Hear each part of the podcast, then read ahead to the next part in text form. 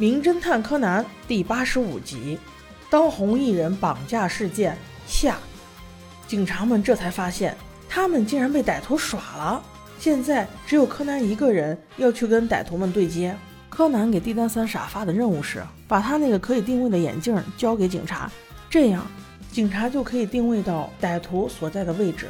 元太总是拖后腿，他居然出了一个馊主意。他认为柯南这样做是想独占功劳，于是三人竟然商量好，不把眼镜交给警察。他们这么做是不想把功劳全部让给柯南一个人。于是这帝丹三傻骗警察叔叔说自己肚子饿了，想要去买东西吃。其实他们是悄悄去找柯南了。到现在他们还没有意识到绑匪并没有让大家活着回去的意思，直接三个人自己送上门去。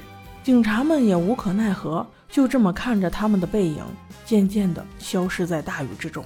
另一边，柯南已经接到了绑匪的指示，让他一个人到一个具有二楼的仓库里。柯南把他的麻醉针也准备好，时刻准备应付那群绑匪。当绑匪开了门时，一麻醉针制服了一个。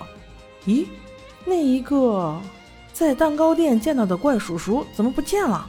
不管了，先解救 T Max 是最重要的。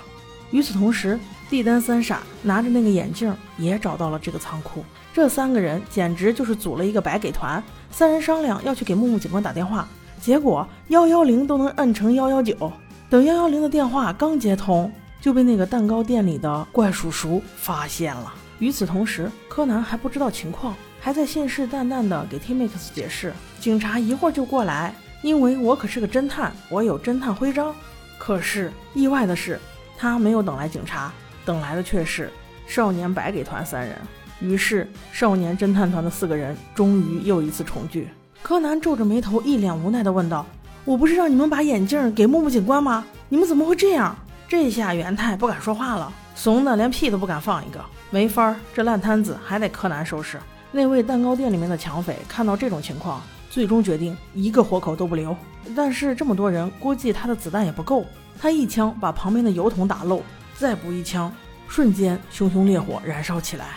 那绑匪准备关上门，让他们在这里烧死。柯南突然放起了嘴炮，想要拖延一会儿时间。可是这个劫匪可不像刚才被扎晕的那个劫匪，他一看就明白这个小朋友的伎俩，于是二话不说，直接把门锁上。终于，几人真正的面临了死亡。柯南先是用他的大力金刚脚去踢那个门，可是门竟然是从外面反锁上的。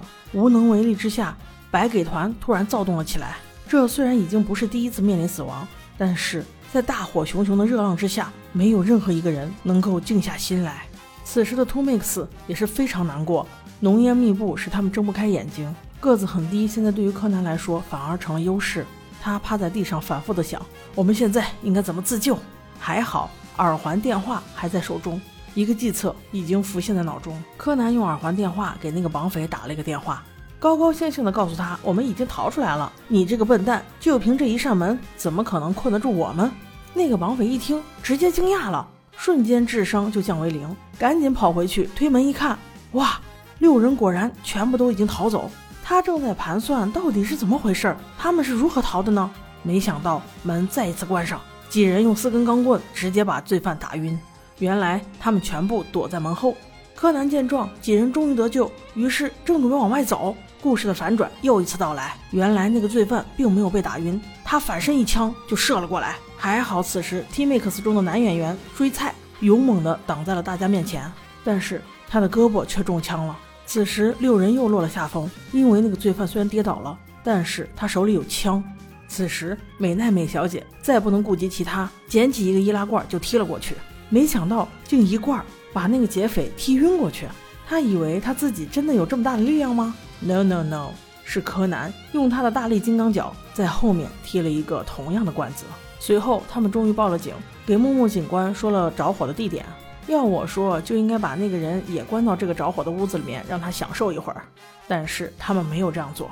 十分钟后，消防车和木木警官都赶了来。T Max 的演唱会竟然没有取消，如期举行。在演唱会上，美奈美小姐向所有的小粉丝介绍了少年侦探团四人组，同时也让大家感受了一下柯南的唱功，一致判定为音痴。最后，小杰还想说一下，那个绑匪为什么要绑架 T-Mix 的成员？因为他们在最新一首曲目中竟然唱到了两句歌词，正好与那个绑匪杀人的瞬间吻合。其实没有任何人能联想到那是杀人的瞬间，所以你们这两个绑匪太此地无银三百两了。如果你们不绑架他，不是顺利的逃跑了吗？非要自作聪明把自己送进大牢吗？这叫什么？这就叫做贼心虚。好了，宝宝们，我们下期见。